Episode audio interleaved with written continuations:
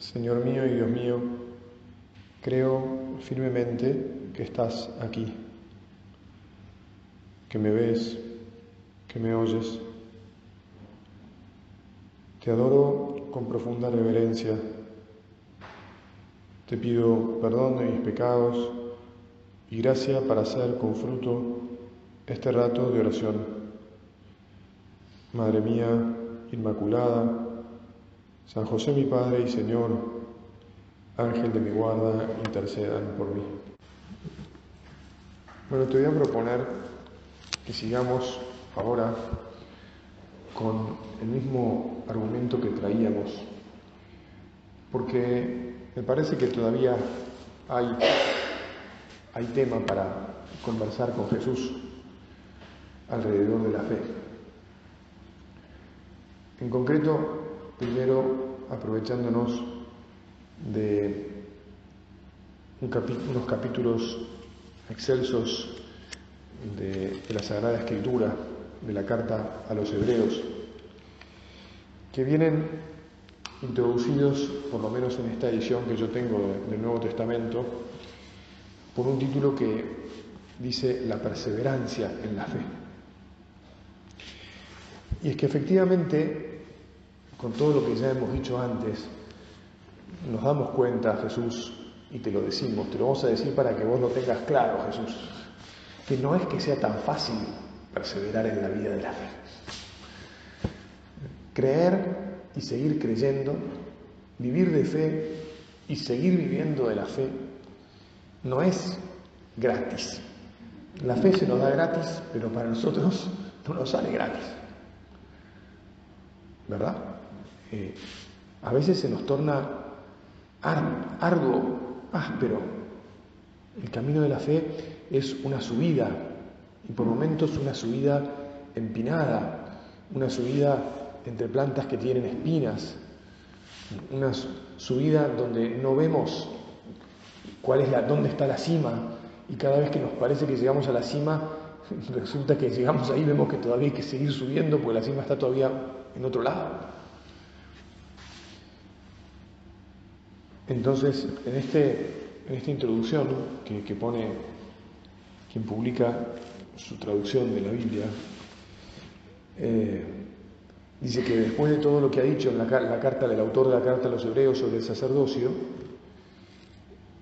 Jesús, como mediador único entre Dios y los hombres, abre el camino nuevo y viviente. Aquí medio que habíamos dejado la meditación anterior, ¿no?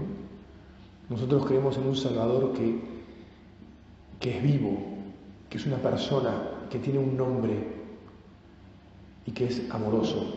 Esto lo agrego ahora si querés, que es un nombre amorosísimo, es Jesús. En Él depositamos, en vos Jesús, que nos escuchás siempre, depositamos nuestra fe.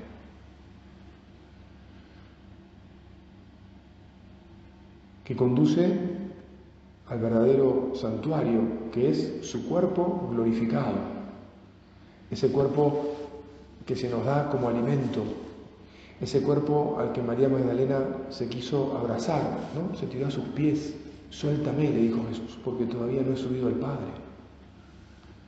Ese cuerpo maravilloso del que tendremos las mismas características el día en que nos haga resucitar entre los muertos.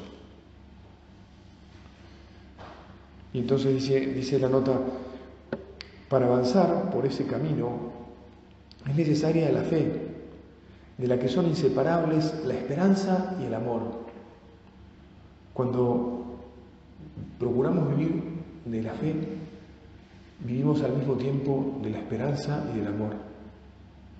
Porque aunque sea un rudo combate, no se separan. No se puede enfrentar este camino de fe, de esperanza y de amor sin un, combate fuerte. De hecho, está como citando lo que va ahora a leerse en la carta a los hebreos, que habla de este duro combate. Y es necesario que nos dejemos educar. El creyente tiene que dejarse educar por la corrección de Dios. Dios hay veces que nos corrige. para podernos unir al sacrificio redentor de Jesús. ¿Ves que por eso es difícil? Porque la fe supone también la oscuridad del sacrificio, la oscuridad de un sacrificio que llega hasta la muerte. A Jesús los cristianos sobre todo lo vemos clavado en la cruz. El signo del cristiano es la señal de la cruz. Es verdad que Jesús resucitó. Es verdad que lo vemos resucitado y lo sabemos resucitado. Pero no podemos llegar a la resurrección sin pasar por esa rudeza, por decirlo de algún modo, de la cruz.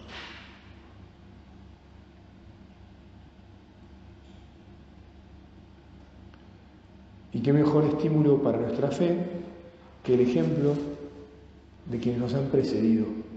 En el capítulo 11 de la carta esta a los hebreos, el autor nos pone toda una lista larga de ejemplos, de testigos de la fe, de testimonios de la fe, que nos ayudan tremendamente. Por eso vamos ahora directamente a lo que dice la carta. Por lo tanto, hermanos, tenemos plena seguridad de que podemos entrar en el santuario por la sangre de Jesús, siguiendo el camino nuevo y viviente que Él nos abrió a través del velo del templo, que es su carne. ¿Por qué es que podemos seguirlo? Porque Él nos entregó su carne, el templo viviente, ese templo que comemos, que trituramos con nuestros dientes cada vez que comulgamos. También tenemos un sumo sacerdote insigne al frente de la casa de Dios.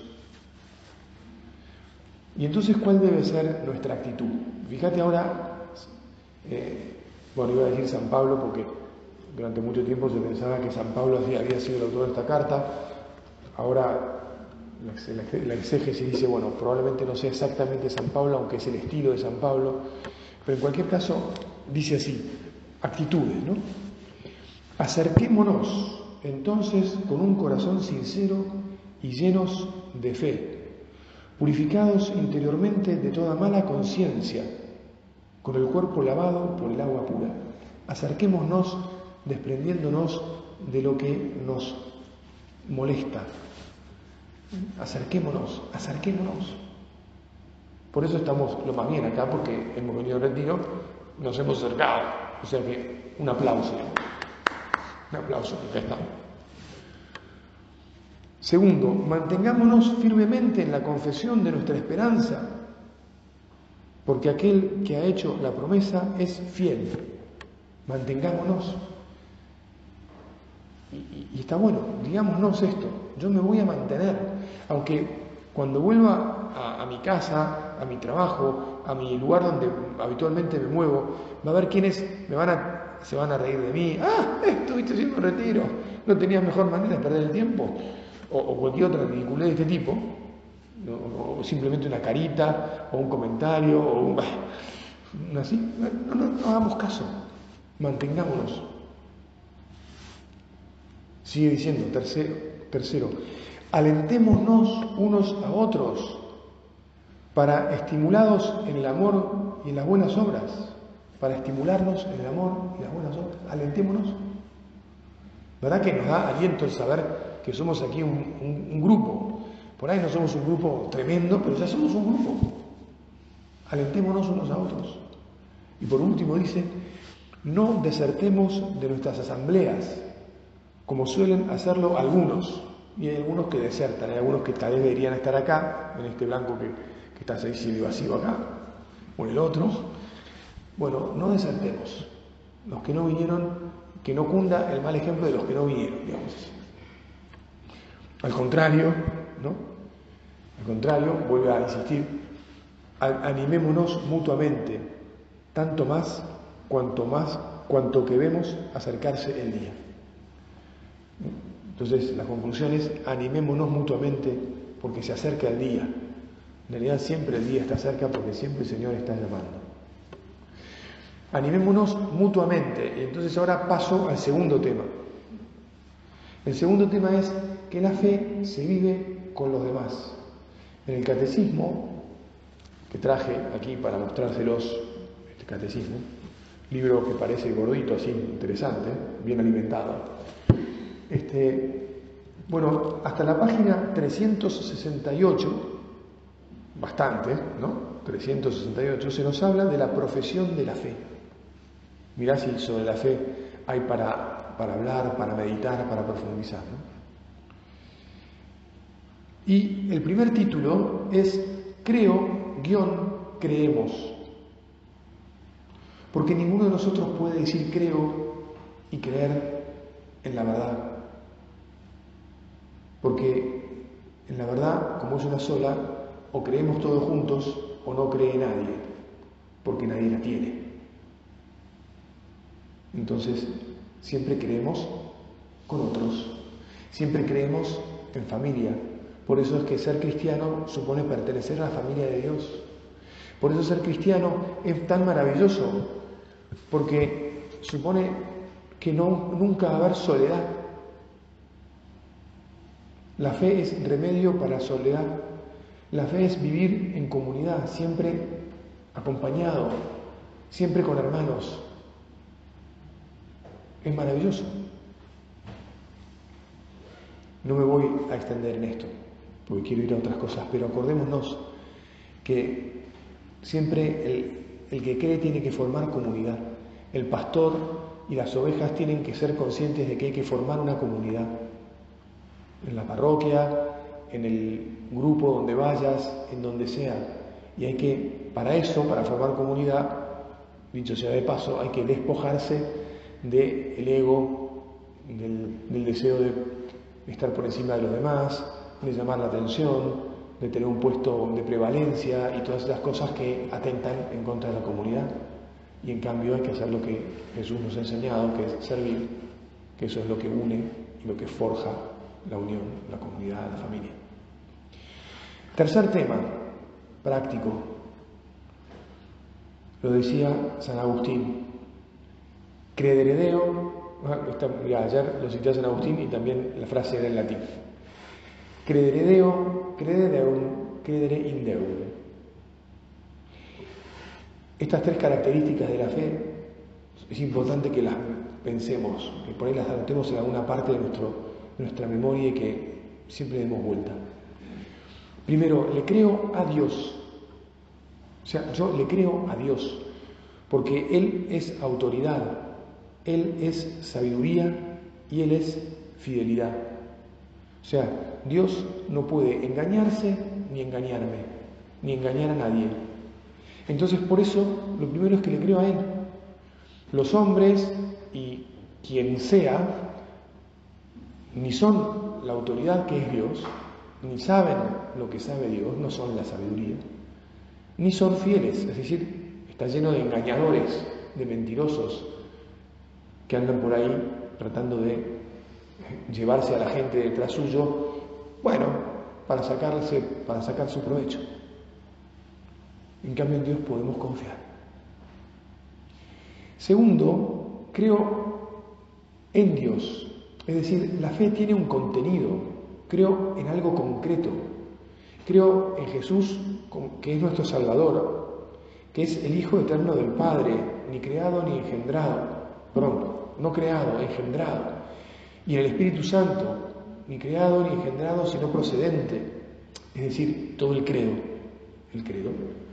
Es importante que en la misa, cuando profesamos nuestra fe, lo hagamos con devoción, lo hagamos Mañana que, rezaremos, bueno, esta misma tarde ya rezaremos el credo porque es la misa del domingo. Que lo hagamos despacio, que lo hagamos gozosos de proclamar nuestra fe y, y de entender cada una de sus sentencias.